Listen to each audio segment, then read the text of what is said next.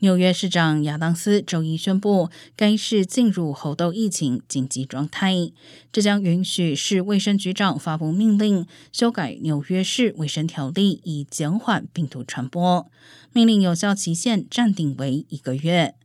此前一天，纽约州长霍楚也发布了针对猴痘的州级公共卫生紧急状态。